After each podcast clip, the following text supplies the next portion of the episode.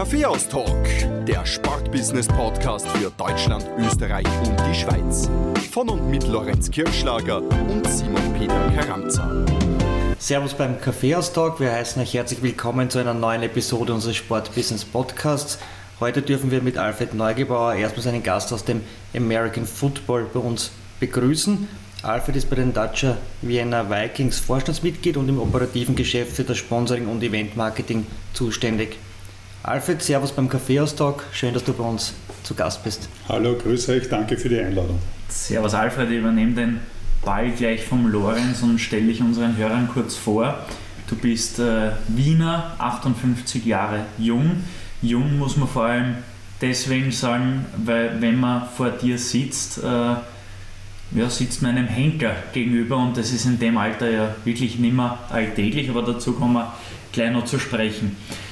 Henker führt mir aber zu, deiner, zu deinen Anfängen im Leistungssport. Du hast nämlich den Weg in den Leistungssport übers Bodybuilding in den circa in den 80er Jahren, 1980er Jahren gefunden.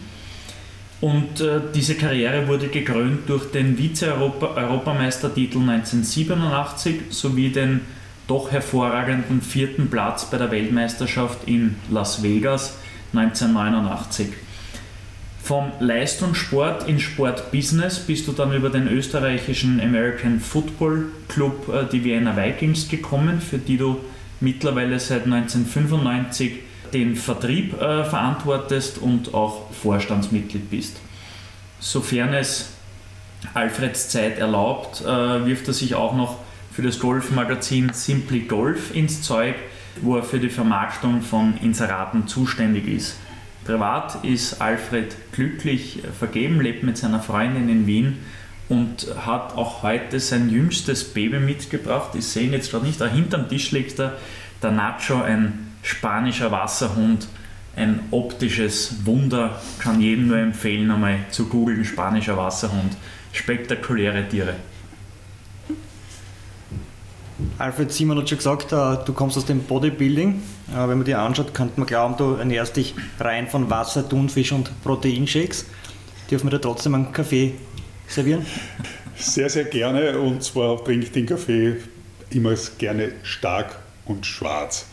Äh, leider ist ja natürlich in meinem Alter nicht mehr so viel übergeblieben.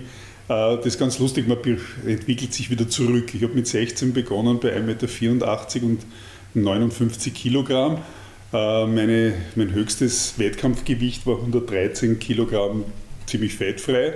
Und jetzt habe ich 92 Kilo leider nicht fettfrei. Also das heißt, mit zunehmendem Alter wird man leider die Muskelmasse wieder relativ leicht, trotz trainingslos. Die 1,84 hast du aber noch, oder? Nein, ich bin, ich bin gewachsen in der Zwischenzeit. Ich würde sagen, aber nur in den ersten zwei Jahren. also ich war mal 1,87, sofern meine Bandscheiben nicht komplett weg sein sind, äh, bin ich es noch einigermaßen. Und zurückkommend nochmal kurz zum Kaffee. Wie viele schwarze gibt es da am Tag? Mm, unterschiedlich, meistens in der Früh ziemlich große Portion. Ich habe so eine Milliliter Filterkaffeemaschine mit Mahlwerk, die man irrsinnig tunen kann. Also da kann der Löffel wirklich drinnen stecken in dem Kaffee. Und wenn ich dann trainieren gehe, irgendwann im Laufe des Tages oder am Nachmittag, dann noch einmal, aber Kaffee ist schon gut. Aber ohne Milch, weil meines Erachtens erkennt man die Qualität eines Kaffees immer nur, wenn keine Milch drinnen ist. Und mit Süßstoff, weil Zucker esse ich seit meinem 16. Lebensjahr hin und wieder nur in Form von Eiscreme. Äh, komplett ohne Zucker? Komplett. Oder nur ohne, wie soll ich sagen, ohne, klassische, ohne, ohne klassischen Zucker, weil es ist ja sogar in Gulasch-Fertigpackungen von diversen bekannten Fertiggerichtsmarken ist ja auch da Zucker drin. Ja, fast überall in fertigen Nahrungsmitteln ist Zucker drinnen, aber A esse ich das nicht äh, oder nur ganz selten oder in Notfällen. Ähm, und das Süßstoff wahnsinnig ungesund ist, also da bin ich das beste Beispiel dafür. Kommt drauf an, weil ich wirklich wahnsinnig hohe Dosen, vor allem in meiner Bodybuilding-Zeit in der Diätphase verwendet, weil das das Einzige war, was so ein bisschen Ersatzbefriedigung war, weil das halt süß war. Und wir haben gedacht, ja alles, also gerade, dass wir diese Tabletten, diese Süßstofftabletten nicht gelutscht haben, das war ja, kann man sich nicht vorstellen, wenn man zweimal am Tag trainiert, unter 1000 Kalorien isst, auf welche Idee man da kommt, was man alles kauen könnte. Kommen wir nun zum seriösen Teil äh, des äh, Podcasts und vor allem zu dem, warum wir halt wirklich äh, beieinander sitzen, nicht wegen einem Kaffee, sondern wegen deiner Sportbusiness-Laufbahn. Wir haben uns ein bisschen äh, mit dir beschäftigt im Vorhinein, haben recherchiert und da ist uns ein Fakt oder eine Station in deiner Ausbildung besonders ins Auge gestochen. Man hat nämlich oder du hast bei einem deiner äh, Social Media Profile angegeben, dass du eine gewisse Baumschule besucht hast. Daher die Frage, wie hat es dir dort gefallen und was hast du fürs Leben mitgenommen? Prinzipiell ist es nur ein Synonym dafür, dass ich nicht studiert habe, äh, aber hat auch einen Hintergrund, da ich sehr auf Natur verbunden bin und meine Eltern einen Garten in Otterkring hatte, hatten und ich konnte dort eben mich lustigerweise als Kind und Jugendlicher irrsinnig in der Kleingärtnerei äh, betätigen, was also wirklich lustig war. Und ich heute noch immer sehr naturverbunden bin und oft Kinder, äh, eigentlich, die mir sehr leid tun in der Stadt drinnen, die vor einem kleinen Hund erschrecken, nicht mehr wissen, welcher Baum das ist, welche Blume das ist. Also dieser Zugang war mir damals gegeben und äh, Baumschule war, wie gesagt, nur eine Bezeichnung dafür, dass meine höhere schulische Ausbildung nicht stattgefunden hat. Kinder, Jugendliche träumen ja vom Profifußball, äh, vom Formel-1-Rennfahrer vielleicht, äh, die Karriere als äh, Journalist, als Radioreporter, Fernsehmoderator. Die jetzt zum Bodybuilding verschlagen. Wie kommt man als Jugendlicher zum, zum Bodybuilding? Indem man eine balllose Jugend hatte. Also beim Fußballspielen haben sie mich prinzipiell ins Tor gestellt und schon da habe ich die Leute schwer verletzt, unabsichtlicherweise. Ähm, meine, mein Vater wollte, dass ich Tennis spiele auf seinem Tennisplatz, wo er Mitglied war das war also wie gesagt auch wieder ein Ball, mit dem ich nichts anfangen konnte. Und dann habe ich, war damals zu meiner, in dieser Zeit gab es diese Serie Kung Fu mit David Carradine, äh, diese Serie im Fernsehen. Und es haben in Wien unzählige Selbstverteidigungsstudios eröffnet. Und in dem einen, wo ich im Trainieren war, haben sie einen Kraftraum dazu gemacht. Und mein erster Eindruck da drinnen war, da gibt es so viele Bänke, wo man sie hinlegen kann und er ist ein extrem fauler Hund. Da habe ich mir gedacht, das ist ein Sportart für mich, da kann ich mich überall hinlegen. Was dann wirklich daraus wird, das wusste ich nicht, sonst hätte ich es gar nicht begonnen. Aber das war so der, der eigentlich die falsche Einschätzung, die mich zu diesem Sport gebracht hat. Aber ähm, mein, mein Ziel war, also ich wusste mit 16 nicht, was ich machen sollte. Also es hat mich genau nicht wirklich viel interessiert und das, was mich interessiert hat, daraus hätte man keinen Beruf machen können. Und durch dieses Training, ich habe im, ersten Monat 10 Kilo zugenommen, äh, habe mir gedacht, komisch, da kannst du irrsinnig verändern mit Ernährung, mit Training und später natürlicherweise mit anderen Zusätzen auch, weil das, ohne dem geht es natürlicherweise im Leistungssport nicht. Ähm, das war halt irrsinnig faszinierend, weil man praktisch Bildhauer seiner selbst ist. Dass man natürlich da am Anfang ein bisschen einen Minderwertigkeitskomplex haben muss, ist auch klar, weil sonst fängst du damit nicht an. Also ein von Natur aus gut gebauter Jugendlicher, muskulöser, muss jetzt nicht zwangsläufig mit einem Kraftsport beginnen, aber bei mir war das, ja, also ich war sehr dünn.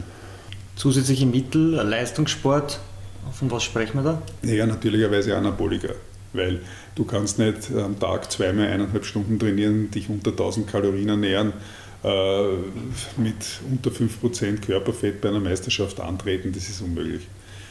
Aber es war halt, A, waren es Gott sei Dank äh, die Gnade der frühen Geburt, weil zu meiner Zeit hat man das noch unter ärztlicher Überwachung gemacht und die Dinge, die man verwendet hat, hat man aus der Apotheke bekommen. Äh, mittlerweile ist es so, du kriegst in der Apotheke fast nichts mehr und diese Leute oder generell in Sportarten müssen Dinge beziehen, die, aus weit, die von weit her kommen und wo man nicht genau weiß, was das genau beinhaltet. Und äh, also durchschnittliche Bodybuilder heutzutage werden belasten das Sozialsystem nicht sehr lange. Bodybuilding Österreich, man denkt dann unweigerlich an Arnold Schwarzenegger. Hast du den irgendwann einmal persönlich kennengelernt? Ja, in meiner Zeit, ich habe mit drei Jahren drüben in, in, Los Angeles in, in the Mecca of the Bodybuilding gelebt. und, äh, ja. Und äh, das war schon ganz lustig, weil Arnold ist natürlich eine andere Generation und als ich drüben war, da hat er gerade diese Conan-Filme gedreht, aber es war schon sehr, sehr lustig. Vor allem beim ersten Mal begeht man den Anfängerfehler beim Arnold der natürlicherweise mit einem ins Gespräch kommt, wenn er merkt, dass man aus, also deutschsprachig ist und vor allem aus Österreich. und wo es dann nach dem Training heißt, komm, wir gehen alle frühstücken, komm mit und du fühlst dich wahnsinnig geehrt, jetzt in dieser Gruppe mit Schwarzenegger und seinen besten zehn Haberern frühstücken zu gehen und als das Essen serviert wurde, kam es ja erstmal irgendeine Portion, die dieselbe war, wie, wie ich und äh, der Arnold bestellt habe. Und er nimmt den Teller und sagt, na, isst du, weil du bereitest dich gerade vor, du wächst immer mehr. Dann kommt es zum Zahlen und er sagt, ah, leider kein Geld mit, kannst du das übernehmen? Und was du natürlich dann unweigerlich tust und danach hast, haha, Anfängerfehler. so geht es jedem. Und das war so herrlich. Und jedes Mal, wenn er dann danach gesagt hat, gehen wir frühstücken, gesagt, äh, geht's ja frühstücken. Also das war, das war atemberaubend. Aber da lernt man wieder, reiche Leute werden nicht reich durch Geld ausgeben, sondern durch Sparen. Absolut, ja. Je reicher du bist, desto weniger gibst du normalerweise aus. Genau deine, deine Liebe zur Fitness, zum Bodybuilding hat dich dann auch äh, dazu geführt, dass du eine Beteiligung am Fitnessstudio Top Gym in Wien, in Wien hattest. Betreibst du das heute noch? Nein, also ich habe das damals mit einem Partner gegründet, der sich relativ rasch nach Amerika absentiert hat. Ich hatte dann einen zweiten Partner. Ich brauchte jemanden, der im operativen Geschäft äh, tätig ist, weil ich ja selber mit meinen Werbeverträgen meistens in Deutschland unterwegs war. Ähm, ich habe es 87 aufgesperrt. Der Ralf Möller, den man vielleicht noch kennt äh, von, aus Film und Fernsehen, der hat damals ein Buch fotografiert bei mir, kurz vorm Aufsperren, und hat einige Scheiben weiß lackiert. Die gibt es heute noch in dem Studio, was immer sehr lustig ist, mit noch vier Scheiben, die noch nicht mehr ganz weiß wie früher sind. Und in dem Buch hat, glaube ich, nur eines rausgebracht, ein Trainingsbuch, sieht man heute noch die Fotos aus dem Top Gym. Und äh, wirklich, wirklich nette Geschichte und also es ist fast ein bisschen ein Museum geworden. Nein, aber ich habe das, das Studio dann 1995 verkauft und habe eben begonnen, als ganz am Anfang im äh, österreichischen Footballverband zu arbeiten, äh, ein paar Monate, weil dort eine Europameisterschaft anstand. Und ähm, ich für die Pressearbeit zuständig war, was sehr lustig war, weil ich konnte nicht keinen Computer bedienen. Also ich bin aus der Schule raus, da hat man begonnen, mit Computern im Unterricht zu arbeiten. Äh, Maschinenschreibkurs habe ich auch keinen gemacht und ich habe dann an einem Apple-Computer das erste Mal in meinem Leben einen Computer bedient, wobei ich sehr dankbar bin, weil sonst wüsste ich heute noch nicht, wie ich mit dem Zeugs umgehe, weil ich damals im Studio 20 Angestellte gehabt und dem das halt für mich gemacht, weil was mache ich in einem Computer drinnen? Und das Internet war ja damals in den 80er Jahren ja noch nicht so, dass man es haben musste. Und ja, also das, das, das waren so die, die, die ersten Schritte im, im, im Top Gym, dann kamen eben der Verband und als diese Europameisterschaft vorbei war, wo die Vermarktungsagentur. Bei Alfred, den weiteren Berufsweg, den gehen wir schon noch durch. Okay. Bleiben wir noch einmal kurz bei der Fitness. Wobei, Lorenz, du hast noch eine Frage. Ja, kleines Detail. Du hast da vorher einen Satz erwähnt, Werbeverträge in Deutschland. Mhm. Um, um was geht es da? Das waren Firmen, die Zusatznahrungsmittel wie Proteine, äh, Vitamine, Elektrolytgetränke anbieten. Das war relativ rasch ein sehr großer Markt. Nach den Arnold-Filmen ist dort die Fitnessszene in Deutschland explodiert. In jedem Kuhstall wurde eine Drückerbank reingestellt, Gym drüber geschrieben oder Fitnesscenter drüber geschrieben, Großraumstudios aufgemacht, Multifunktionsanlagen, die natürlich dann relativ rasch in Konkurs gingen, mit Tennis, Fitness, also das, da gab es Dinge, die sich rasch wieder erledigt haben, aber das war so die Blütezeit. Und diese Firma brauchte ein Testimonial, ja, der ist ein Aushängeschild. Und ich war einmal in, in Deutschland, das war die FIBO, das war die Fitness- und Bodybuilding-Messe, das war glaube ich damals die zweite, die war noch in Köln. Ähm, und irgendwie als Österreicher kamst du in Deutschland recht gut an, weil die Leute dich zwar nicht verstanden haben, aber gesagt haben, das klingt sehr nett, was der erzählt. Und irgendwie haben die einen anderen mich gefressen, haben den anderen Österreicher den Vertrag nicht mehr verlängert und haben mir den gegeben. Und von heute auf morgen war ich im Schnitt im Monat zwei bis drei Wochen in ganz Deutschland mit Seminaren und, und Auftritten unterwegs. Also Seminare, wo ich den Leuten erklärte, wie man trainiert, wie man sich ernährt und Auftritte bei Meisterschaften als Gaststar. Und ich kenne also Deutschland besser als Österreich, weil, wie es halt immer so ist, der Prophet im eigenen Land, also ich habe vielleicht zehn Seminare in Österreich gehalten. Also das war für einen österreichischen Studiobesitzer anscheinend nicht interessant, für einen Deutschen schon. Aber das ist, glaube ich, auch heute noch in vielen Sportarten so. Welchen Stellenwert hat Fitness, körperliche Fitness für dich heute? Ja, das ist für mich wie Essen, Schlafen, duschen. Das muss jeden Tag sein in irgendeiner Art und Form. Also ob das jetzt eine Runde Golf ist oder viermal bis fünfmal in der Woche das Fitnesscenter. Äh, es gehört einfach dazu, also ein Tag ohne Bewegung, ja, das kriege ich vielleicht einen, einen Tag hin, beim zweiten Tag wird es schon schwierig und am dritten Tag geht es gar nicht mehr. mehr. In welchem Fitnesscenter trainierst du derzeit? Ja, immer noch im Top Gym am Greilplatz im 19. Bezirk, weil das ist immer noch, also sind noch wahnsinnig viele Leute von meiner Anfangszeit und in der Corona-Phase hat man natürlich viel zu Hause trainiert, aber das war stinkfad. Ich gehe ins, ins, ins Studio, ähm, um mich mit den Leuten auch zu unterhalten. Es ist praktisch so wie ein Kaffeehausbesuch mit körperlicher Betätigung. Bodybuilding, American Football, das sind Randsportarten. Hat sich schon immer dorthin gezogen? Das war Zufall, also reiner Zufall.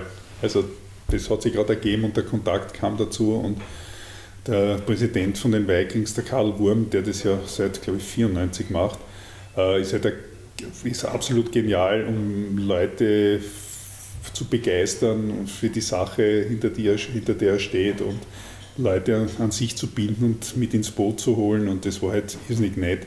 Und vor allem auch jetzt noch der permanente Kontakt mit jungen Sportlern ist halt sehr lustig. Obwohl du jetzt gerade im Bodybuilding-Bereich, wo ich ja kaum Kontakt habe, mich immer frage, was machen die Social Media, die Filmer, das hat mehr damit zu tun, sich selbst beim Training zu filmen, als zu trainieren, atemberaubend. Aber ja. Aber selber gespielt hast du American Football nie, oder? Nein, es wäre mir viel zu hart gewesen. Also wenn ich immer mit, meinen, mit meinen künstlich auftrainierten Muskeln da gegen die Typen gelaufen wäre, das hätte ich nicht überlebt. Ich habe ein Benefizspiel organisiert, damals in Fischerment, wo ich auch gespielt habe. Also falsch, wo ich über den Platz gelaufen bin, da habe ich einen Hit bekommen von einem, der also damals gespielt hat und das war so wie ein Peitschenschlagsyndrom. Also ich gedacht, das der Hals, der Hals-Nackenbereich, glaube ich, drei Wochen wie mit nach einem Frontalunfall mit dem Auto wehgetan. Und da sind wir froh, dass wir das auslassen haben. Du hast es bereits angesprochen, du bist bei den Dacia Vienna Vikings. Das ist in Österreich nicht irgendein Verein, vermutlich die vor allem über die letzten Jahrzehnte betrachtet, die größte Marke im österreichischen American Football. Erst in den letzten 10 bis 15 Jahren haben sie die Swaco äh, Tyrolean Raiders zur zweiten großen Macht entwickelt. Ähm, und du bist bei den Vikings seit 1995 für Sponsoring und Event-Marketing verantwortlich. Was sind da deine exakten Aufgaben?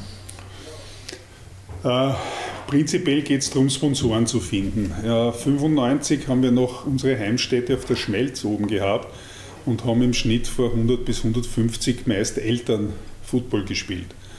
Ähm, das war natürlich, äh, Ausnahme war die Austria Pol, die hat damals in Schwächert-Rannersdorf stattgefunden und da kamen 600 Leute und da war schon jeder irrsinnig stolz, dass da so viele Leute sind.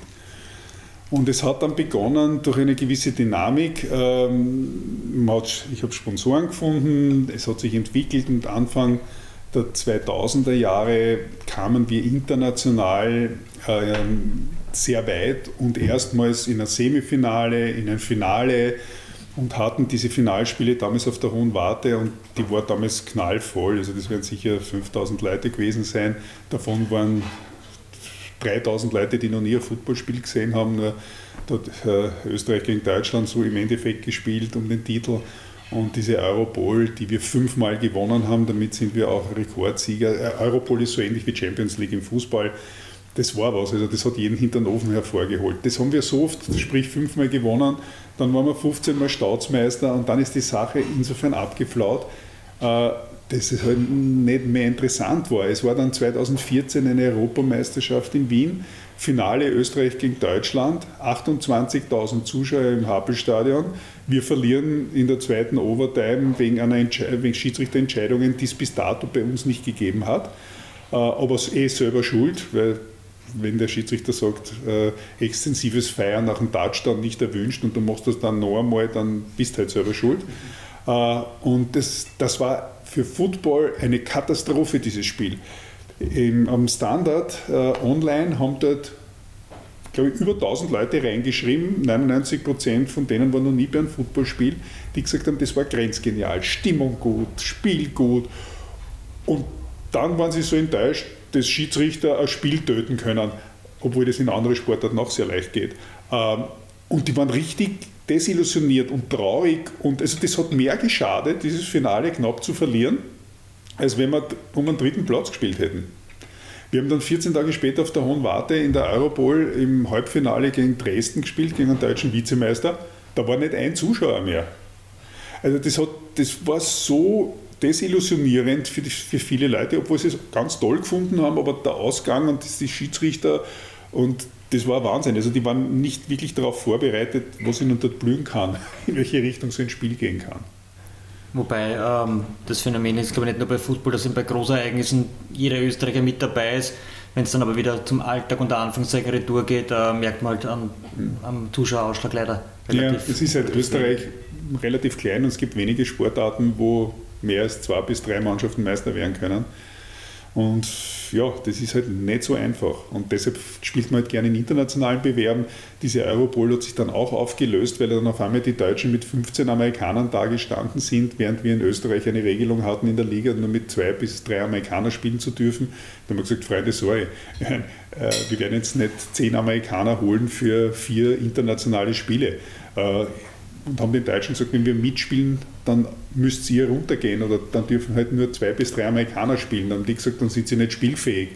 Und damit hat sich das halt alles aufgelöst, weil die Deutschen halt auch in dieser Sportart halt mit einer gewissen Großmannssucht mit Geld um sich so lange geworfen haben, solange ein großer Sponsor da war. Wenn der weg war, haben sie den Laden zugemacht. Sie Hamburg Blue Devils, die das Bauerhaus in Europa waren, die haben, glaube ich, drei Konkurse hingelegt. Also das ist halt ein bisschen schwer. Also das, dieses Kräfteverhältnis war ein sehr ungleiches und daher sind diese internationalen Bewerbe in den letzten Jahren komplett ausgelaufen und uninteressant geworden. Sponsoring, für das bist du verantwortlich bei den Vikings. Wie viel Prozent macht das aus vom Budget? Es ist ja so, die Vikings bestehen eigentlich so aus knapp, knapp 700 aktiven Cheerleader wie Spieler, die alle Mitgliedsbeitrag zahlen. Bei uns sind die Mitgliedsbeiträge ein ganz, ganz großer Budgetposten. Ich könnte dir jetzt nicht genau sagen, wie prozentuell sich das verteilt, aber fast nur bei 700 Leuten mal im Schnitt 300 Euro, da kommt eine Menge zusammen. Und äh, es ist natürlich in den letzten Jahren immer besser geworden. Also dadurch, dass der ORF immer mehr live, äh, Spiele live überträgt und wir auch mehr in den Medien zu sehen sind, steigt der Werbewert und zieht natürlich auch mehr Sponsoren an. Es Im Verhältnis Österreich ist klein, aber die Summen werden auch langsam ein bisschen höher. Ähm, das entwickelt sich halt langsam. Ja, das ist nicht einfach, weil du trittst in Wahrheit gegen 100.000 andere Sportarten an. Wir kennen alle die klassischen Flächen im Sponsoring wie Trikot, mhm. Bande. Was kann man bei den Vikings abseits von diesen klassischen Flächen als Sponsor buchen? Ähm, das Interessante bei Football ist, ohne es zu wissen, hat man Football vor 150 Jahren mit sehr viel Unterbre also erfunden und dann in diesem Spiel gibt es ja sehr viele Unterbrechungen. Nach jedem Spielzug hast du ja 30, äh, 40 Sekunden oft Zeit, äh, bis der Ball wieder ins Spiel kommt. Da kannst du halt wahnsinnig viele Dinge tun. Wir spielen zum Beispiel Musik ein, äh, Sponsoren können ihre Message rüberbekommen der Riesenvorteil auch beim Football ist, dass es keine Hooligans, keine asozialen Elemente. Football, das Publikum ist ein Familiensport. Die Fans sitzen untereinander, feuern ihre Mannschaft an, feuern, also äußern sich aber nicht negativ über die andere Mannschaft. Und wenn jemand verletzt ist, am Feld liegt, steht das ganze Stadion auf und applaudiert bis der draußen ist, aber nicht in der Hoffnung, dass der stirbt, sondern in der Hoffnung, dass der bald wieder gesund ist. Ähm, das ist etwas, in diesem friedlichen und fröhlichen Partyumfeld lassen sich natürlich Werbebotschaften ganz anders transportieren, als wenn ein Stadion jetzt gerade den Schiedsrichter umbringen will. Was willst du den Leuten dort jetzt kommunizieren? Beruhigung, Beruhigungstabletten vielleicht, ja, okay. Aber es ist jetzt sehr schwer. Also diese Sportart ist schon sehr, sehr gut geeignet und man kann viele Dinge tun, äh, die in anderen Sportarten nicht möglich ist. Zum Beispiel hat einmal der Rugbyverband vor Ewigkeiten einmal an den Herrn Wurm und mich die Frage herangetragen, ob wir in ein Vermarktungskonzept schreiben können. Und wir sind eigentlich daran gescheitert, dass du darfst keine Musik spielen, du darfst das nicht. Also habe ich gesagt, Kinder, da, da bleibt es, alles Tradition. Und gesagt, wenn das alles Tradition ist, dann werdet ihr traditionell leider, wie es halt so ist, vor relativ wenig Leuten spielen. Du musst heute, das muss ein, ein Teil der Show sein. Sport ist wichtig, aber es muss schon rundherum sein. Es hat die Gastronomie damit zu tun, es muss ein Wohlfühlerlebnis sein. Ich muss mit meinen Kindern hingehen können, keine Angst haben, dass die auch verschwinden, dass ihnen was passiert. Äh, ich muss Freunde treffen können. Also eben dieses amerikanische Party-Feeling, was bei uns ja ein bisschen schwierig ist, weil die Stadien halt die Infrastruktur halt nicht so ist, wie man es gerne hätte, wobei die hohe Warte hat da also einige äh, Punkte, die sehr gut geeignet sind, dass man Party am Feld feiern kann, hinterm Tor, da kann man sich ein bisschen ausbreiten. Ähm, aber diese, diese Show und dieses Gemeinsame ist ein ganz, ganz wichtiger Punkt und für Sponsoren auch interessant, in vielen anderen Dingen oder bei vielen anderen Möglichkeiten das Publikum anzusprechen, darüber hinausgehend, dass wir dann Preis oben sind oder äh, natürlicherweise Social Media ist immer interessanter geworden, gemeinsame Aktionen. So ein Dacia, äh, Low-Budget-Videoproduktion vor einigen Jahren gemacht mit einem Spieler und drei Cheerleader wo der Spieler über die, einen Ball gekickt hat über die Donau und drüben stand ein offener Datscher und da ist der Ball oben reingeflogen. Was nicht möglich ist, weil die Donau sehr breit ist und der längste Kick in der NFL, glaube ich, 60 Jahre. Du nimmst unseren Hörern jetzt die Illusion. Ja, aber das war schon damals so. Dieses Video ging viral und hatte knapp eine Million weltweit, eine Million Zugriffe, wo Leute endlos diskutiert haben, ob das möglich ist oder nicht möglich ist, bis einer auf die Idee kam, das auf, auf Google Maps nachzumessen, zu sagen, das hat 200 Meter Donau, das geht sich nicht aus. Dann gab es einen zweiten Spot, der eigentlich viel interessanter war, wo ein Auto mit, einem, mit einem Fahrer auf einer nassen Oberfläche geschleudert hat und unser Quarterback in diesem Schleudervorgang den Ball durchs Fenster zu einem dahinterstehenden Wide Receiver den Ball geschmissen hat und der ihn gefangen hat. Das haben die ewig probiert, bis das funktioniert hat. Das war kein Trick. Das hat keine 300.000 Zugriffe gehabt. Also das, was wahr ist, funktioniert meistens nicht. Also das ist sehr lustig. Also das war meines Erachtens war für jeden Footballer viel spektakulärer als der Kick über die Donau, den es ja nicht geben kann. Wie sieht es bei den Dacia Vienna Vikings mit dem Thema Digitalisierung aus? Gibt es da Bemühungen, äh, am Stand der Zeit zu sein? Naja, mittlerweile werden fast wie in allen anderen Sportarten alle Spiele auch live übertragen im Internet. Äh, wenn es jetzt nicht gerade vom ORF übertragen wird, das betrifft die ganze Liga, das geht teilweise schon runter bis in die fünfte Liga, wo Mannschaften, die sich neu gründen, beim ersten Testspiel schon live im Internet sind. Das ist heute fast schon Usus. Social Media ist natürlich Facebook ein bisschen ein Problem, weil die, du wächst du nur noch, wenn du zahlst. Also die haben relativ rasch vor einigen Jahren dieses Modell unterbunden. Ähm, Instagram, das geht sehr gut, also da merken wir stark, dass es wächst. TikTok ist ein bisschen ein Problem, weil du musst ja was extrem Außergewöhnliches, Lustiges bringen und das ist halt bei Sportarten und da sieht man auch die deutsche Bundesliga, denen es hin und wieder gelingt, aber so richtige Bruhaha, wo sie alle am Schenkel klopfen und wo das eine Million Leute anschauen, ist im Sport ein bisschen schwierig. Da ist es leichter, wenn einer was kann, sich hinzustellen und dort irgendwas zu tun, als Spielszenen oder irgendwas zu nehmen und dort hochzuladen und zu hoffen, dass das wahnsinnig viele Leute bemerken. Wer kümmert sich bei euch um die Social Media? Wir haben eine ganz, ganz tolle Dame, das ist die Frau Kiki Klepsch, die ist, äh, ist uns vor einigen Jahren aufgefallen, indem sie mit dem Walter Reiterer, der mittlerweile auf Puls 4 die Spiele kommentiert, so eine Online-Football-Show hatte, wo sie moderiert hat. Und diese Dame, die Kiki, die kennt sich halt wahnsinnig gut mit Football aus, also immer schon, zwar mit der NFL. Und es, du, also ich sage jetzt nicht, dass Fußball leicht ist, da brauchst du auch Sachverständnis, aber eine Frau zu finden, die fesch ist und lustig ist und sie mit Football auskennt, ist in unseren Breiten mh, hm, relativ schwierig. Und die haben wir uns dann sofort äh, zu uns geholt und haben gesagt, du mach uns diesen ganzen Social Media Bereich, weil wir brauchen jemanden, A, der sich auskennt und B, der es macht. Und das tut sie eben seit Jahren. Macht sie sehr gut und ja, und ich hoffe, sie bleibt noch lange bei uns. Wie schaut es mit dem Thema E-Sports aus? Wir haben Spieler gehabt, die dort mitgespielt haben. Da gab es also eine eigene Liga. Da haben, das haben wir auch versucht online zu übertragen. Das hat keine Zugriffe gehabt. Da ist, glaube ich, E-Sports, der Sport Football bei E-Sports in unseren Breiten. Aber wie gesagt, da kenne ich mich das mit E-Sports da bin ich komplett daneben, was nicht verwunderlich ist in meinem Alter. Ich weiß nur, dass das keinen Effekt hat. Äh, also Maiden auf, auf genau, Playstation, ja. so Sachen. Das ist nicht, weil ich meine, ich glaube, sind das nicht eher, eher Fantasy-Spiele, die diese E-Sportler spielen? Sportspiele sind generell nicht die Umsatztreiber ja. oder die Erlösquellen für, für E-Sportler an sich. Also die Millionäre gibt es eben, wie von dir angesprochen, in Strategiespielen, Fantasy-Spielen, genau. Rollenspielen. Aber der amerikanische Markt bei Madden ist sicher gegeben. Aufgrund der Größe des Marktes. Absolut und auch, auch, auch aufgrund der Größe der, der Sportart an sich äh, in, in dem Land oder auf dem Kontinenten. Ich mir gedacht, vielleicht, dass die Vikings äh, versuchen, ihre Bekanntheit in, in Amerika als eines der geschichtsträchtigsten europäischen Teams eventuell forcieren wollen. Das könnte ein Ansatz sein. Millionär wird man keiner damit. Und ich glaube, dass die Amerikaner jetzt nicht wirklich interessieren, was wir im Football tun.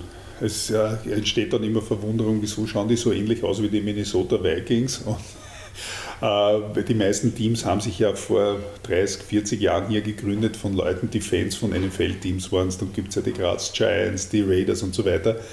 Und äh, das ist für einen Amerikaner, das ist so wie wenn wir in Amerika drüben leben und jemand sagt, ja, Fußballmatch zuschauen, ja, tut man vielleicht mittlerweile das College-Fußball auch gar nicht so schlecht drüben.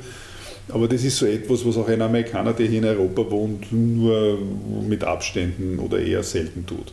Ja. Du hast vorher gesagt, 700 Mitglieder in etwa äh, habt ihr im Verein. Wobei, entschuldige, Mitglieder sind bei uns aktive. Du kannst bei uns nicht Mitglied werden. Also das sind keine Fans. Bei uns, äh, wir wohnen jetzt, also man stelle sich vor, so wie bei Rapid, da gibt es eine Hauptversammlung und dann kommen tausende Mitglieder, Fans, die dann irgendwie die Richtung des Vereins beginnen mit abstrusen Vorstellungen zu lenken. Das wollen wir nicht tun. Aber 700 Aktive, äh, ja. dann bleiben wir bei dem Begriff Aktive. Wie viele davon äh, sind im Nachwuchs tätig bei euch und welchen Stellenwert hat der Nachwuchs für der Nachwuchs ist ganz wichtig. Wie viele das jetzt genau sind, den, ich weiß nur, dass wir über 30 Nationen bei uns äh, in Ausrüstung haben. Und zwar Kinder, die hier geboren sind, äh, Einwanderer. Ähm, Sport ist ganz, ganz wichtig, jetzt nicht nur Football, jeder Sport, um Kinder zu integrieren. Das ist ein ganz, ganz wichtiger Punkt, um Ausländer in die Gesellschaft mit einzubauen. Und da haben wir riesen, riesen Erfolg und das ist uns ganz wichtig.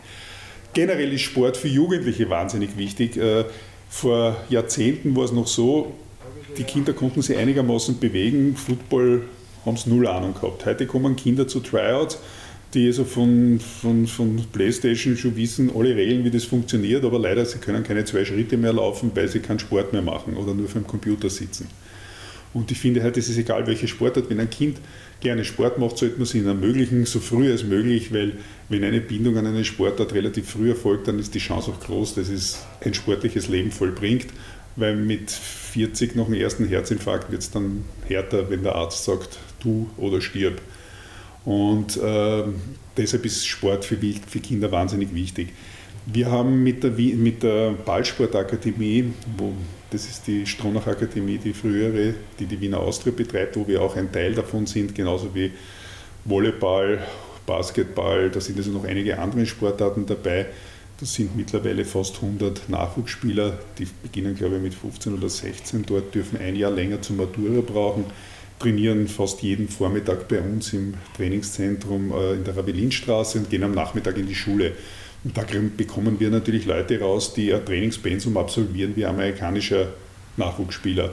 Also ganz, ganz, ganz toll. Und Nachwuchs ist das aller, aller, allerwichtigste aber das ist in, beim Footballverband in Österreich schon ein ganz wichtiges Thema. Wenn du heute ein Footballteam gründest, gibst du, glaube ich, ein, zwei Jahre Zeit und dann musst du ein Nachwuchsteam haben. Weil sonst geht es gar nicht anders. Wie schaut bei euch die organisatorische oder die, die Nachwuchsarbeit im organisatorischen Sinn aus? Gibt es zum Beispiel Coaches oder Mentoren, die die besten Talente intensiver begleiten als den Rest? Ähm, oder, oder sonstige Bemühungen, wie ihr euren Nachwuchs zum besten Österreich, Österreichs machen könnt? Ähm, bei uns coachen teilweise der Head Coach der Kampfmannschaft beim Nachwuchs, hat auch den Hintergrund, dass seine Kinder im Nachwuchs spielen, dass sehr viele Spieler oder ehemalige Spieler der Kampfmannschaft im Nachwuchs arbeiten.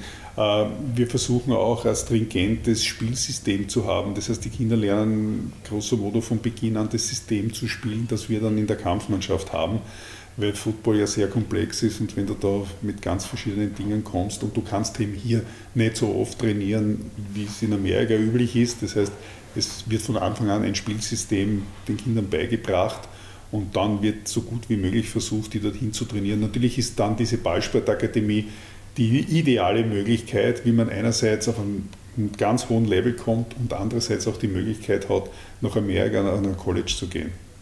Einer, der es zumindest aktuell geschafft hat oder sehr, sehr gut macht, ist der Bernhard Seikowitz, der eurem Nachwuchs entstammt. Parallel dazu ist aus Tirol schon seit, mhm. also seit einem Jahr davor, also seit zwei Jahren mittlerweile auch der Sandro Platzkummer in New York bei den Giants, im, zumindest im Practice-Roster, äh, aktiv. Kann man es oder würdest du als äh, Vikings-Abgeordneter sozusagen sagen, dass da Bernhard Seikowitz wirklich euer bester Nachwuchsstar war? Oder ist er aufgrund anderer, also ist der beste Footballspieler ausgewählt worden oder war es das Gesamtpaket?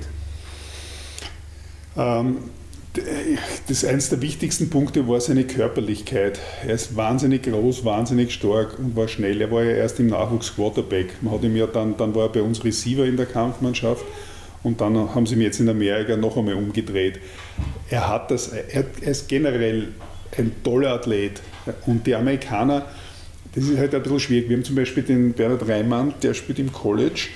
Der ist, glaube ich, heuer sein letztes Jahr. Der hat eine gute Chance, eigentlich, wenn er so weiterspielt, dass er nächstes Jahr im Draft der NFL genommen wird.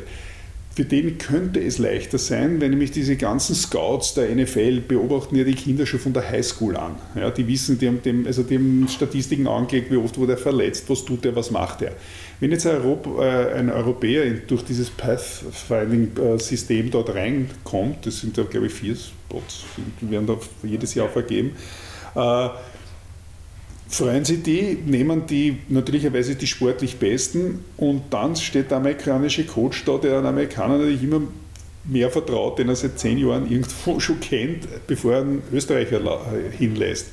Und das ist halt wahnsinnig schwer. Also dort, wenn du nicht in Amerika schon im College spielst, ist es wirklich hart. Und ich, ich wünsche den Burschen, dass sie wirklich äh, den Platz kommt, hat ja im Preseason-Game einen ganz tollen Lauf gehabt, aber in Wahrheit wird der Coach immer sagen, ich nehme mal erst die drei Amis, die vor dir sind auf der Position und wenn die halt verletzt sind, bist du dran. Ja, aber das passiert relativ selten. Das ist wahnsinnig schwer. Aber zu sagen jetzt, das war der beste Nachwuchs, ja, auf seiner Position und in seiner Gesamtheit ein Spitzenathlet. Ja, aber es gab viele, viele äh, Athleten oder Nachwuchsspieler auf ihren Positionen, die herausragend waren. Bleiben wir noch kurz beim Nachwuchs und gehen aber weg vom Feld in euer Office, in eure Geschäftsstelle. Wenn einer unserer jungen Hörer äh, sich den Vikings anschließen will und bei euch mitarbeiten will, welchen Weg empfiehlst du ihm? Oder ihr? Mitarbeiten in welcher Art und Weise meinst du? Spieltag, Geschäftsstelle, Social Media, so, Sponsoring. Ja whatever. Einfach nur bei uns melden, auf dutchervikings.com äh, gehen. Da ist unsere, der Kontakt vom Office, anrufen, eine E-Mail schreiben. Ähm, wir haben, brauchen ständig Leute, gerade für Social Media, Game Day-Organisation, äh, Aufbau des Platzes. Also wir brauchen, wenn jemand dabei sein will, nur bitte, wir können nichts zahlen. Ja? Also bis dato waren wir ein reiner äh, Amateurverein, wo die Spieler Mitgliedsbe äh, Mitgliedsbeitrag bezahlt haben, das wird sich jetzt mit dem Profiteam ein, ein Haucherl ändern, aber noch weit weg von profitabel zu sein. Freiwillige Helfer gerne gesucht. Wir reden über sechs Heimspiele, beziehungsweise Social Media kann man die ganze Zeit machen. Also da sind wir das ganze Jahr im, im Betrieb, weil im Frühling, Sommer ist normalerweise Kampfmannschaft und im Herbst die Nachwuchsspiele am Plan. Die Tyrolean Raiders kooperieren mit den Raiders in der NFL, also mit den mittlerweile Las Vegas mhm. Raiders, vor Bayern noch Oakland Raiders. Und die haben unlängst ein unfassbares Stadion in Las Vegas eröffnet, ein schwarzer Tempel, wenn man so will, also zumindest ein Football-Tempel. Wie steht es ihr bei den Vikings zu Kooperationen mit NFL-Teams im Allgemeinen? Und vor allem, welche Pros und Kontras siehst du da? Naja, die Amerikaner sind ja jetzt nicht so, dass sie darauf warten, dass man sie äh, mit ihnen irgendeine Kooperation macht, weil sie ja nicht sehr viel profitieren können davon. Äh, die Raiders waren halt sicher am Anfang sehr attraktiv, weil die, der Hauptsponsor sind die Swarovskis. Das ist auch in Amerika ein Begriff. Das wird sicher auch mit ein Grund gewesen sein, warum die gesagt haben, ja eh, ganz nett. Und nur in den letzten Jahren hat man eigentlich auch nicht mehr so viel gehört. Am Anfang wurden die Coaches rüben eingeladen und und und. Und jetzt ist es eigentlich in den letzten ein, zwei Jahren sehr ruhig geworden. Und bei uns war die Kiki Klepsch war auch einmal in Minnesota bei den Vikings. Ähm, ist ganz toll und nett empfangen worden, wie das Amerikaner halt immer gerne machen. Nur, ja, äh, eh schön, aber dass wir da jetzt, wenn wir denen schreiben, schickt uns weiß nicht, irgendwas, sagen die na, sicher nicht.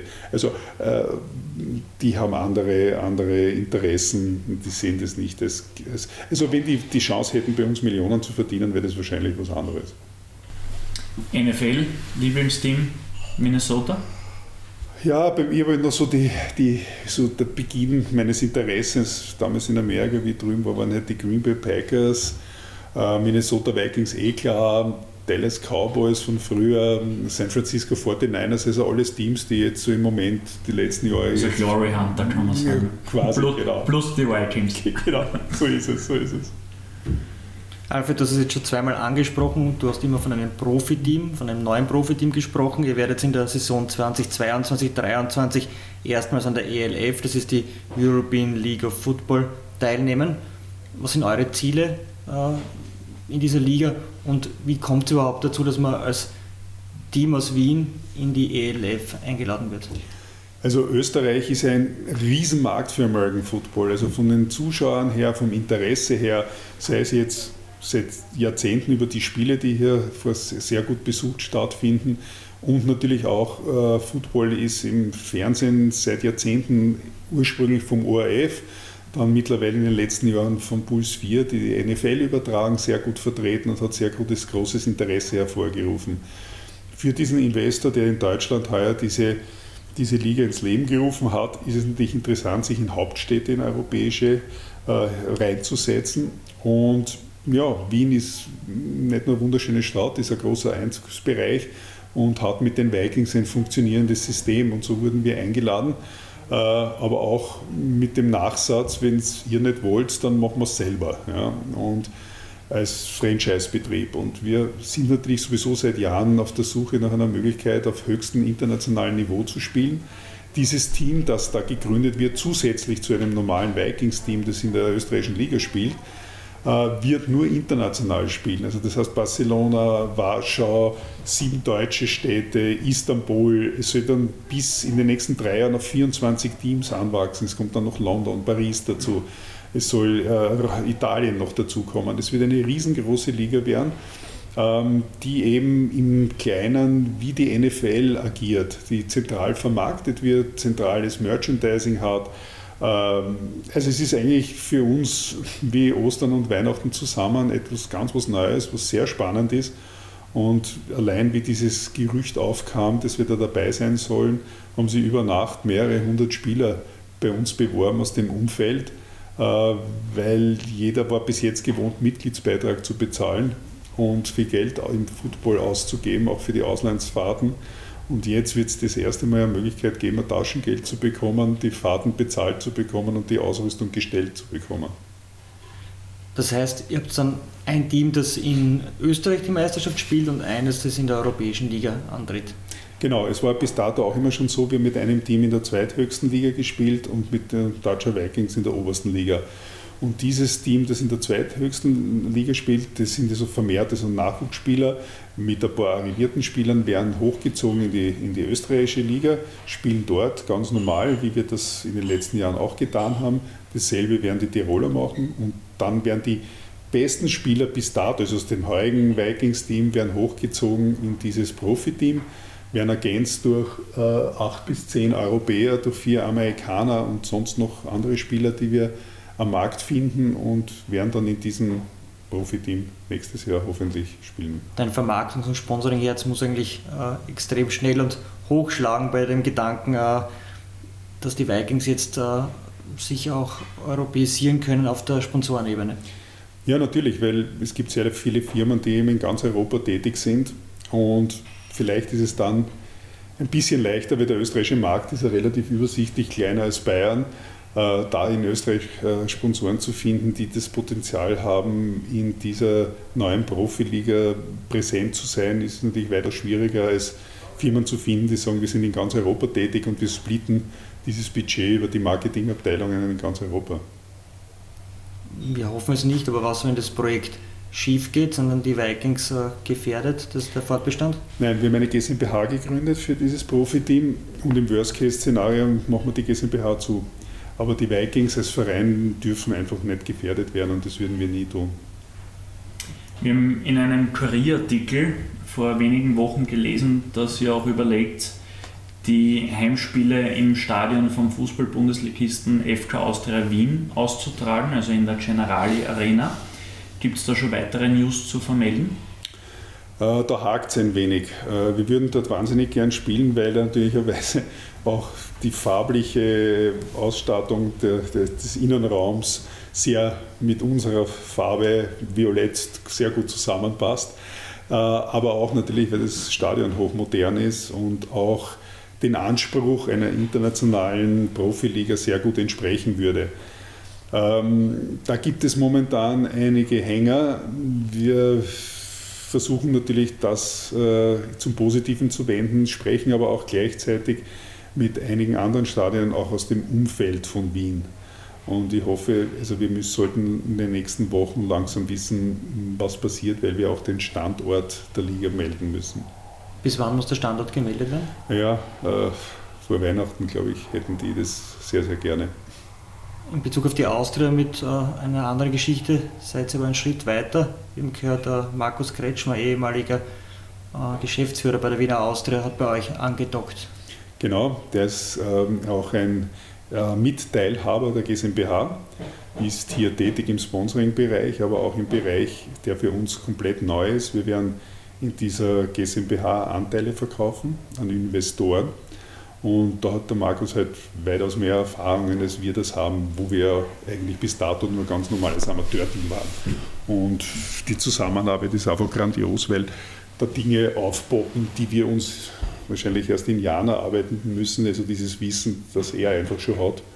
Und wir sind da sehr, sehr froh, ihn zu haben. Wenn ich ein Prozent bei euch kaufen möchte, ein Prozent Beteiligung, was müsst ihr hinlegen? Äh, das kann ich da so nicht sagen, aber ein Prozent würde man nicht verkaufen.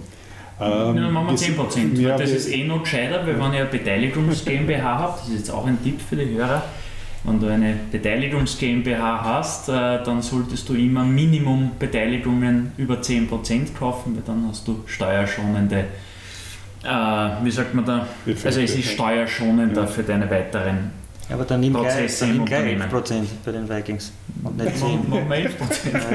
Nein, 10% ja, äh, ungefähr. Wir, wir sind das mit unseren Anwälten gerade dabei, diese Unterlagen zu erstellen, weil wir auch die Bewertung erst einmal festlegen wollen. Äh, aber wir wollen nicht, also wenn Wunsch ans Christkind wären uns wenige mit hohen Anteilen lieber als viele mit kleinen, weil wir wissen aus Erfahrung, also der Markus hat uns ja erzählt, wie das ist, also die, die stellen ja dann ein, ein, äh, ein Teilhaber mit 2% die gleichen Anforderungen wie jemand mit 20%, also mit vielen, vielen Dingen. Und deshalb ist es einfach praktikabler, wenn es irgendwie geht, mit recht wenigen äh, Leuten dann zusammenzuarbeiten, die den Großteil dieser GmbH besitzen. Äh, wie gesagt, die Bewertung ist am Weg, sollte Ende nächster Woche fertig werden und dann schauen wir mal, was wir äh, dadurch erzielen können. Wenn man, wenn man momentan sieht, das ist, wir sind eigentlich ein Start-up. Ja. Auf der Bank kriegt du alles Negativzinsen und bei uns gibt es eine Chance, dass du ein bisschen was kriegst. Natürlicherweise, Chance heißt auch immer auch ein bisschen Risiko. Das aber im Geschäftsleben, glaube ich, ganz normal und schauen wir mal. Habt ihr euch eine Obergrenze auferlegt, wie viel Prozent Anteile ihr maximal hergeben würdet? Ja, ich glaube, also die Vikings würden auf jeden Fall glaube ich, 21 oder 25, also irgendwas ein Viertel auf jeden Fall behalten. Und die anderen Anteile würden wir, sofern es geht, verkaufen. Du hast das äh, Thema Infrastruktur vorher angesprochen, ist immer in Wien ein groß diskutiertes Thema im Sport. Würde für die Größe des Vereins der Vikings ein eigenes Stadion Sinn machen aus deiner Sicht oder ist es immer dieses Modell, sich das, den Standort mit einem anderen Verein aus dem Fußball oder aus welcher Sportart auch immer zu teilen? Also ich glaube, heutzutage kann sich keine Kommune es sich leisten, ein Stadion nur für eine Sportart hinzustellen. Die Vikings werden auch nie das Geld haben, sich ein Stadion zu bauen. Es wäre toll, wenn wir eine Multifunktionsanlage hätten, wo möglichst viele Sportarten drinnen spielen können. Ich meine, bei uns ist ja Kunstrasen sehr angenehm, weil wir lieben so etwas und das ist auch das Beste, was es gibt. Leider im Fußball ist man in den letzten Jahren wieder ein bisschen davon weggekommen.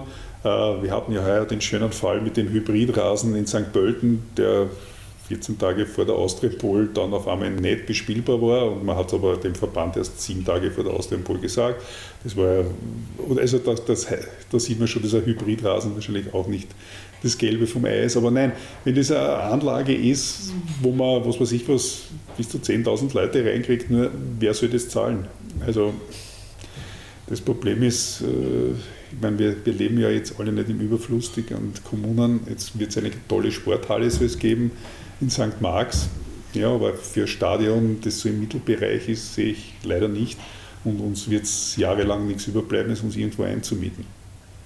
Das ganze Thema Infrastruktur steht natürlich auch immer in sehr engem Zusammenhang zu deinem zweiten Tätigkeitsbereich bei den Vikings, nämlich mit dem Event Marketing. Die Heimspiele der Vikings sind äh, weit, mehr als nur Foot, äh, weit mehr als nur American Football, das du schon angesprochen. Sport braucht Party, braucht Unterhaltung. Ähm, wie hast du dieses Konzept über die Jahre entwickelt und weiterentwickelt? Also im Moment sind die Ausführenden, wir sind ja schon viel breiter geworden. Also ich habe das damals in Urzeiten ja fast alleine betrieben. Mittlerweile haben wir viele Leute, die das sehr, sehr gut tun und ich eigentlich schon viel weniger zu tun habe damit als früher. Ich meine, wir haben Sachen aufgeführt, wir haben Whirlpools zu den Spielen gestellt, die wir versteigert haben. Wir haben Sachen und Dinge gemacht von, also die, die blättersten Sachen, das war alles ganz, ganz lustig. Nur das hat man alles einmal gemacht. Man muss neue Ideen finden und wir suchen auch immer wieder neue junge Leute, die da ihren Input äh, bringen. Wir schauen auf Fachhochschulen, auf überall. Wir suchen junge Leute, die uns einfach sagen, was würden wir ohne Geld machen. Also mit viel Geld was zu machen, ist ja kein Kunststück, das kann ja jeder, sondern mit möglichst wenig Mitteln einen Input zu einem Game Day äh, zu produzieren, der das Publikum toll unterhält äh, und uns nicht ein Loch in die Tasche macht.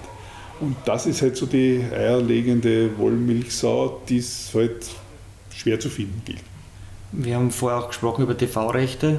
Du hast gesagt, dass jetzt mittlerweile alle Spiele ähm, live zu sehen sind, entweder eins im ORF Sport Plus oder eben über Livestream im Internet. ORF Sport Plus, gibt es dafür Geld oder muss man froh sein, im öffentlich-rechtlichen überhaupt vorzukommen? Nein, äh, im, also es gibt mehrere Arten. Also die, es gibt die, die, Sportarten, die Geld bekommen, das übertragen wird, das sind die großen Sportarten und dann gibt es viele andere Sportarten, die müssen natürlich dankbar und froh sein, wenn sie im ORF ohne Zahlungen vorkommen und aber vice versa. Ähm, das ist in der neuen Profiliga anders. Zwar kriegen dann die Vereine kein Geld von den Fernsehübertragungen, aber die Liga und die, diese Profiliga schüttet äh, anteilsmäßig Gewinne an die Teams aus, weil das eben zentralistisch vermarktet wird. Aber in Österreich ist es nur so, und wir sind sehr froh, dass der ORF in den letzten Jahren so viel tut. Aber im Endeffekt äh, Geld bekommen tut man das American Football natürlicherweise nicht. Nationale Liga im ORF, wo kann ich dann die ELF sehen zukünftig? Da gibt es noch Gespräche. Es wäre natürlicherweise, äh, ich meine, in Deutschland macht es Pro 7 Max. Naja, und die Niederlassung oder beziehungsweise der Sender dieser ähm, die von Puls 7 ist in Sat 1 Gruppe ist in Österreich Puls 4. Und Puls 4 würde ja auch Sinn machen, weil die halt die NFL-Übertragungen im Herbst machen. Ah, da gibt es aber noch Gespräche und ich glaube auch der ORF wird gefragt. Also ich, wie gesagt, dieses Thema ist nicht unseres, das äh, macht die Liga direkt und äh, schauen wir mal. Aber es wird auf jeden Fall, freuen wir uns schon auf einen Partner und vor allem diese Übertragungen der Profiliga sind fast NFL-Standard, also mit, von den Einblendungen, von den Statistiken her. Wir haben heuer gesehen, obwohl der Ligabetrieb ja sehr schwierig in Deutschland war durch die Corona-Zeit, dass wir die technischen Dinge, die sie da angewandt haben, einfach sensationell war. Und das muss man auch heute bringen. Also wenn du heute nicht etwas ablieferst, das vergleichbar mit dem Besten der Besten ist, dann tust du da wahnsinnig schwer, Zuschauer zu gewinnen. Livestreaming, da möchte ich noch einmal einhaken. Du hast gesagt, es gibt äh, mittlerweile jedes Spiel der österreichischen Liga auch im Internet äh, übertragen. Macht sie das äh, selber, organisiert sich das selber oder gibt es da eine Firma, die das für euch produziert? Ja, natürlich. Es, da gibt es Firmen, die für, das sind kleinere Firmen, die für uns produzieren, die auch für uns produzieren und dem ORF das Material geben.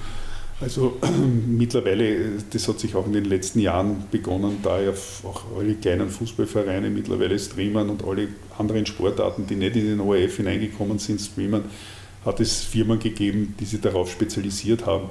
Es gibt ja auch diese neuen, aber diese Systeme, die man mehr oder weniger die einen fast automatisch aufnehmen. Die funktionieren leider beim Football noch nicht wirklich, aber ähm, ich meine, abgesehen davon, jetzt, wenn wir in dieser Profiliga spielen, ist das auch nicht notwendig. Aber für alle anderen Geschichten ist es natürlich sensationell, weil äh, die Kosten, Personalkosten sind natürlich für jeden Verein äh, ganz, ganz wichtig. Und wenn ich heute eine Möglichkeit habe, voll elektronisch meine Spiele toll zu übertragen, ist das ja das Beste, was man sich vorstellen kann. Äh, bleiben wir nur kurz bei den Medien. Pflegen die Vikings Medienpartnerschaften, egal ob mit großen Medien oder äh, Special Interest Medien? Ja, wir haben äh, seit Jahren eine ganz, ganz tolle Zusammenarbeit mit heute, mit der Wiener Bezirkszeitung und mit Weekend, ähm, äh, wo es halt sehr viele Aktivitäten, auch Social Media Gewinnspiele gibt und die halt auch für uns ein ganz wichtiger Partner sind, auch in der Berichterstattung. Bodybuilding, American Football. Es gibt noch eine dritte große Sportleidenschaft von dir, das ist Golf. Wie passt das da rein? Ja, vor allem in meine sportlose Jugend.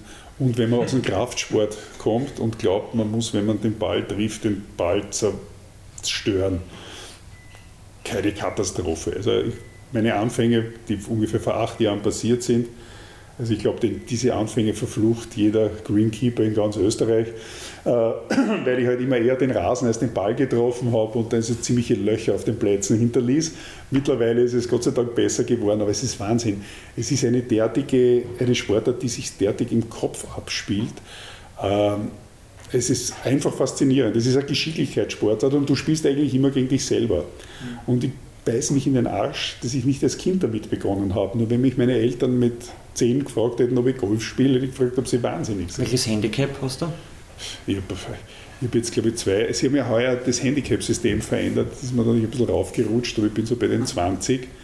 Äh, war schon mal weiter unten, aber ehrlich gesagt, ich hasse diese Turniere. Golfturnier klingt jetzt sehr hochtrabend. Im Endeffekt kommen Leute zusammen und spielen ein Turnier. Das passiert permanent. Nur du spielst sechs Stunden, da wird der irrsinnig. Also ich kann mich so lange nicht konzentrieren. Du stehst vor jedem, äh, vor jedem Abschlag, wenn nichts weitergeht. Es ist elend.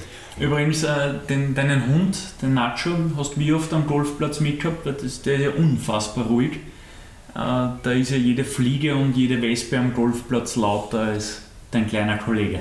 Ja, stimmt, nein, das ist aber die, die Rasse ist sehr angenehm und oh, er kann schon Gas geben. Also man darf ihn ja am Platz nicht von alleine lassen, was ich aber sehr wohl tue und da rast er hin und her, aber hat Gott sei Dank kein Jagdverhalten, weil das sind keine Jagdhunde, damit habe ich keine Probleme mit Hasen oder mit sonst irgendwas, weil sonst wäre er weg. Äh, du hast vorher noch kurz das ähm, Golfmagazin Simple Golf mhm. angesprochen. Dort bist du auch als Vertriebler tätig. Was oder welchen Mehrwert oder welche Mehrwerte bietet ihr euren Lesern?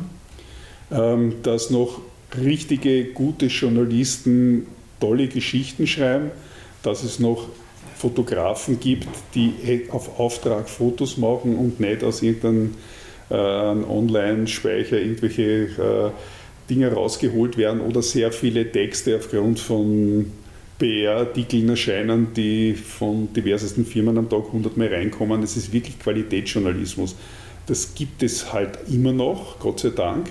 Äh, es ist wirklich lesenswert. Das sind halt Dinge, die du nicht im Internet findest. Und Beispiel, der erste Golfclub war im Leinzer Tiergarten in Österreich. Und da siehst du, wenn du heute mit einer Drohne drüber fliegst, siehst du heute noch den Verlauf von einigen Bahnen, wie sie damals angelegt wurden, weil die Büsche dort, die Gruppierungen noch so stehen. Und damals hat der englische König dort gespielt. Den haben sie vom, vom, vom Innenstadthotel damals mit einem Taxi da rausgefahren. Also es gibt so viele Dinge auch in der Historie, die und Golf hat mit Historie zu tun. Und ich war vor zwei Jahren in Schottland in St. Andrews in der Wiege des Golfsports, da bist du irrsinnig ergriffen. Also da stehst du vor einem Clubhaus, wo du natürlich nicht reinkommst als Gast. Da gibt es ein zweites Clubhaus für die, die dort äh, viel Geld zahlen, nämlich unheimlich viel Geld zahlen, um dort spielen zu dürfen. Aber die spielen dort schon seit ein paar hundert Jahren. Da gibt es Museen, wo sie alte Bälle und alte Whiskyflaschen ausgraben und Schläger, die das, also atemberaubend. Also du spürst dort die, die Geschichte. Also es ist wirklich hart was. Und natürlich England, in Schottland das erste Mal, als ich dort spielte, habe ich gefragt, wo ist denn da die Wiesen zum Üben und so und der Ballautomat. Und da schaut man, Ballautomat? Sie, naja, wo kriege ich die Bälle her zum Üben? Sagt er, Sie glauben doch nicht, dass ein Schotte eine Münze in einen Automaten einwirft, um Bälle rauszukriegen. Weiß ich nicht. Sagt er, die nehmen sich die Bälle auf die Wiesen mit und schlagen dort. Sag ich, ja, und wenn da drei sind, und wie kriegst du die Bälle? Die holst du wieder. Sag ich, aber da schießen doch die anderen zwei den ab, das geht schon. Und bei uns geht man auch nicht üben, bei uns spielt man Golf. Was der Riesenunterschied ist, weil dort gehst du als Kind am Platz und spielst. Ja. Wir kommen zur Kategorie Tipps, Tricks und Trends. Welche Entwicklung wird das Sponsoring in Randsportarten, Randsportarten in den kommenden fünf Jahren besonders prägen? Puh. Es geht natürlich sehr viel in die, in die digitale Richtung, was vielleicht nicht für alle Sportarten gleich gut umsetzbar ist.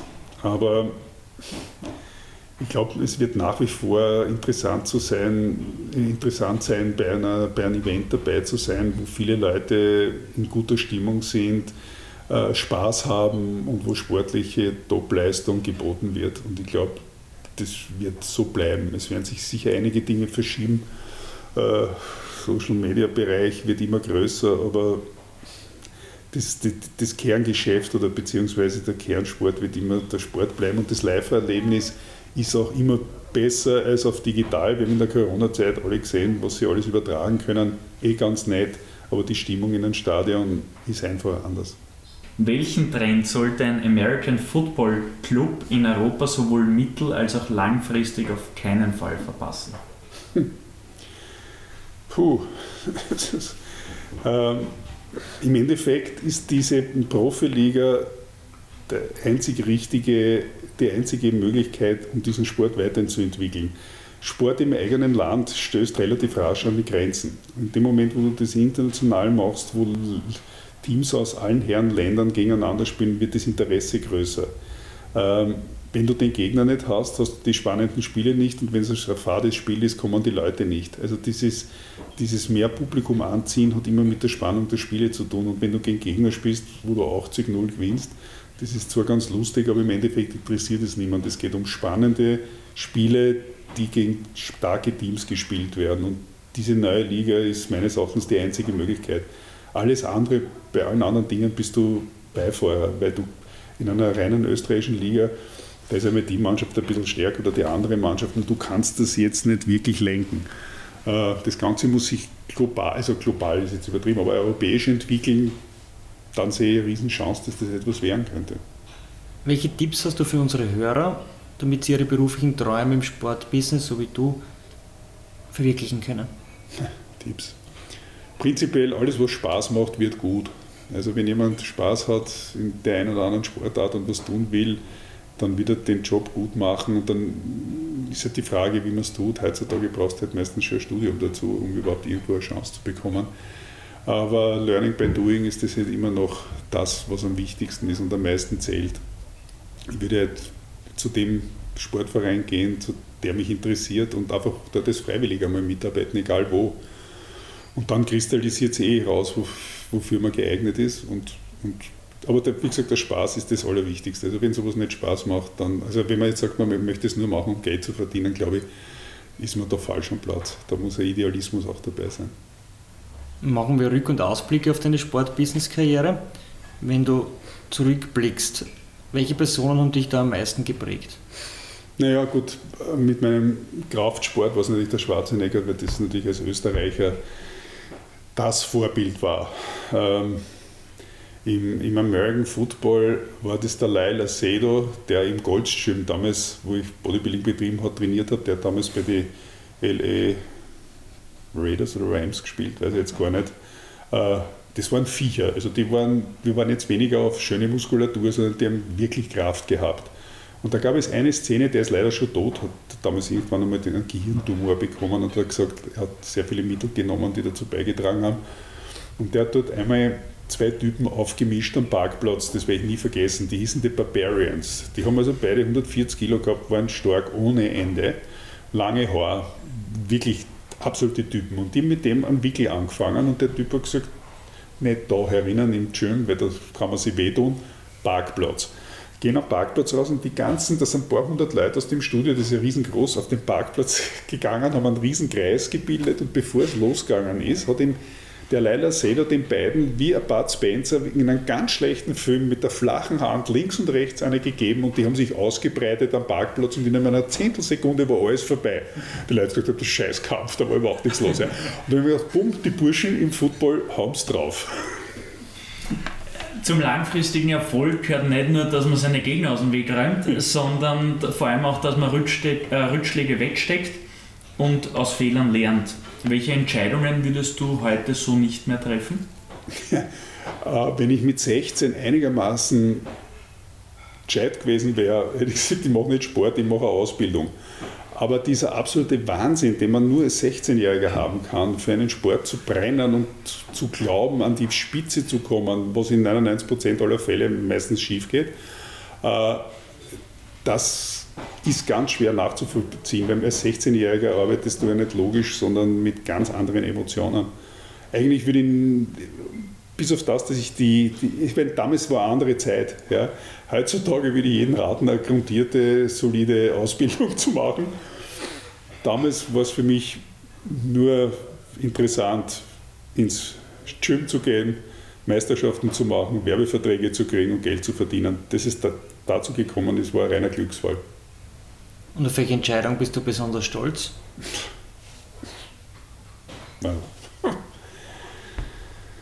So viele? Naja, äh, Entscheidung. Es war mein ganzes Leben eigentlich immer Spaß.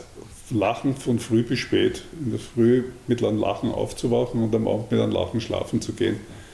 So Entscheidungen, die so ein ganzes Leben verändern, ganze Richtung verändern, hat es für mich nicht gegeben eigentlich. Also so komplette 180 Grad äh, Richtungsänderungen, davor bin ich nie gestanden. Es war sicher eine tolle Entscheidung, in die Vermarktung vom Football einzusteigen, weil man, wenn man von Null etwas entwickeln kann. Es ist ja immer schöner, etwas, das noch nicht da ist, mitzuentwickeln, als wo einzusteigen, das eh schon am Peak oben ist. Weil dort ist ja wirklich mühsam. Wenn du nur ein Prozent entwickelt willst, musst du ja 100 Prozent draufpacken. Und das war eine der, der, sicher der schönsten Entscheidungen, etwas zu tun für eine Sportart, die damals eigentlich so nicht existent war. Alfred Neugebauer im Jahr 2026, was macht er, wo ist er, wie taugt ihm das Leben? Naja, ganz lustig, ich wäre heuer 59 und gehe nächstes Jahr in Deutschland, ich, bekomme ich schon Pension weil ich nämlich die, die Pension weiter bezahlt habe in Deutschland, obwohl ich seit meinem 33. Lebensjahr wieder in Österreich bin. Und ja, nächstes Jahr dann die erste Pension kriege in Österreich, dauert es noch zehn Jahre länger, aber ich kann mir es auch nicht vorstellen. Ich war mein ganzes Leben immer nur selbstständig und nie angestellt. Und äh, mir macht das alles so viel Spaß. Also nur Golf spielen wäre mir auch zu wenig. Ja. Also ich hoffe, dass ich so lange als möglich da irgendwie mit dabei sein kann. Aber hast du vor, zumindest ein bisschen zu reduzieren, auf 20, 30 Stunden runterzugehen? Nein. Nein. Weil es ist eh äh, das Geschäft, was ich habe, sehr zyklisch. Also es ist nicht eine permanente 100% Belastung. Es gibt die Saison, die Vorsaison. Äh, es gibt Veranstaltungen, die ich mache. Also das ist nicht eine permanente Dauerbelastung, sondern ich habe eh rauf und runter und habe auch genug Möglichkeiten. Und da ich ja aufgrund meiner, meines Zweitberufs für das Golfmagazin behaupten kann, wenn ich Golf spiele, ich arbeite, ist alles gut. Kommen wir zum finalen Part der Episode, nämlich den Word Rap. Wir geben da oder wir werfen dir sozusagen wie ein Quarterback zwei Begriffpaare hin vor die Füße, vor die Hände. Schau mal, ob du den Catch absolvierst, äh, vollendest und dann in die Endzone eintauchst. Vienna Vikings oder Minnesota Vikings? Äh, Herzensangelegenheit natürlich Vienna Vikings. Bodybuilding oder American Football? Bodybuilding, weil ich dem alles zu verdanken habe. Ausdauer oder Krafttraining? Welche Frage? Nein, ist natürlich Kraft, Ausdauer so, muss auch sein, aber es ist äh, furchtbar. AFL oder ELF? Beides. Meister mit den Vienna Vikings werden oder den nächsten NFL-Spieler produzieren? Ja, der Meistertitel ist schon ganz, ganz wichtig für Österreich, um vor allem auch Nachwuchs zu bekommen. Wobei, wenn einer in der NFL starten würde, wobei auf der anderen Seite, wir haben den Beutel im Basketball und wir gehen jetzt, glaube ich, auch nicht im Basketball mit über, also das ist weit weg. Und auch der Nowitzki hat jetzt in Deutschland nicht alles zu 100% gedreht. Nacho, lass bitte die Unterlagen in Ruhe. Jetzt ist auch schon wurscht, die letzten Fragen merken wir uns so auch. Gesund wirtschaften oder mit einem Investor groß durchstarten? Hm. Äh, das weiß man dann, wenn es soweit ist, wenn ein Investor da wäre. Ich meine, ich habe zum Beispiel mit Red Bull gesprochen und habe gefragt, ist der Mateschitz vielleicht nicht an einer Teilhaberschaft interessiert? Hat mir der Mann gesagt, der macht keine Teilhaberschaften, der hat es, der kauft es. ich habe gesagt, nein, so geht es nicht. Nein, ich glaube, das ist, muss Hand in Hand gehen. Dacia oder Maserati? Äh, Maserati könnte nicht erhalten. Also da würden wir die äh, Unterhaltungskosten also ins Grab bringen. Und äh, da ich ja mit meinen jahrelangen Sport auch bewegungstechnisch nicht mehr, mehr so up-to-date bin, müsste der Maserati schon ein SUV sein, weil in einem normalen Sportwagen würde ich noch rein, aber nicht mehr rauskommen. Jetzt kein Begriffspaar, sondern ein Satz, der zu vervollständigen ist. Nelly the Elephant ist ein grandioses Maskottchen, das daher kommt, da unsere Touchdown-Musik von den Toy Toys stammt und die singen über Nelly the Elephant. Äh, die Minnesota Vikings haben einen Drachen und ursprünglich, als wir das, das Maskottchen produziert haben oder ich auf die Idee kam, das zu machen, ja, warum haben wir keinen Drachen? Ich gesagt, das ist viel stringenter, die Touchdown-Musik, die wir nach jedem Touchdown spielen, mit Nelly the Elephant, mit einem Elefanten zu, als Maskottchen zu besetzen. Also alle, die noch bei keinem Vienna Vikings-Spiel waren, ich kann das alleine aus diesem Grund schwer empfehlen. Die Touchdown-Musik ist sensationell und auch das, was dann auf der Tribüne abgeht. Stimmt. Letzte Wordrap-Frage: Kaffee oder Tee? Kaffee. Alfred, das ist ein würdiges Schlusswort. Vielen Dank, dass du heute bei uns warst und wir sind sehr stolz, dich als ersten Gast aus dem American Football bei uns gehabt zu haben. Vielen Dank für die Einladung, hat Spaß gemacht. Danke. Kaffeehaus Talk, der Sportbusiness Podcast für Deutschland, Österreich und die Schweiz. Von und mit Lorenz Kirschlager und Simon Peter Karamza.